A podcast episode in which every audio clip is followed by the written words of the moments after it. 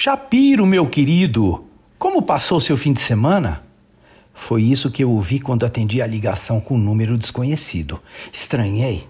Quem estaria ligando na manhã de segunda-feira só para saber como passei?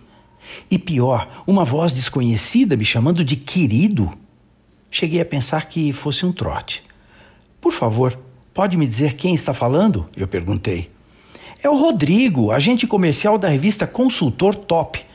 Estou ligando para saber se você aprovou o orçamento de um anúncio que enviamos por e-mail. Agora eu entrava no ar e sabia do que se tratava. Mas fiquei imaginando onde foi que esse sujeito aprendeu a tratar de negócios por telefone.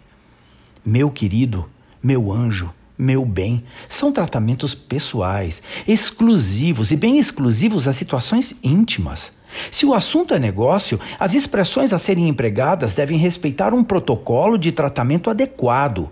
Infringi-lo é um risco, já que a percepção do fulano do outro lado da linha pode criar antídotos emocionais imediatos, como foi o meu caso.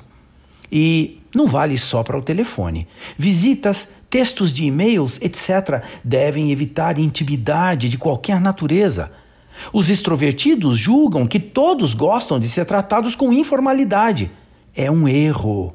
Uma palavra mal colocada acaba se convertendo em ameaça para o negócio. Ser formal não significa deixar de ter boa educação e docilidade. É possível tratar as pessoas como elas desejam ser tratadas sem invasão. Regras simples de relacionamento não carecem de uma educação na Suíça. O Google pode ajudar muito mas é para quem está disposto a se esforçar e aprender na prática. Eu sou Abraham Shapiro, profissão Atitude.